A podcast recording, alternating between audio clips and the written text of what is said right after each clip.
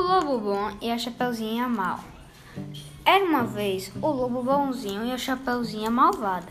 Um dia o lobo estava com fome e a sua mãe também. Eles estavam comendo na floresta e a Chapeuzinho era caçadora.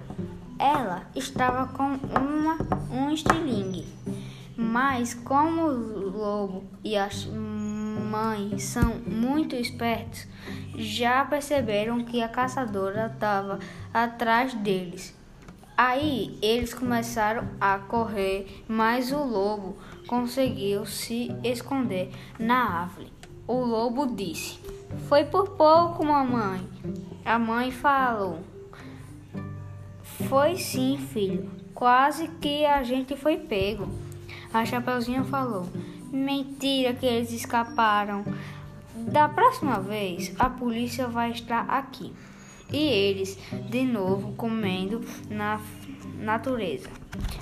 A caçadora estará em cima da árvore com, a, com estilingue.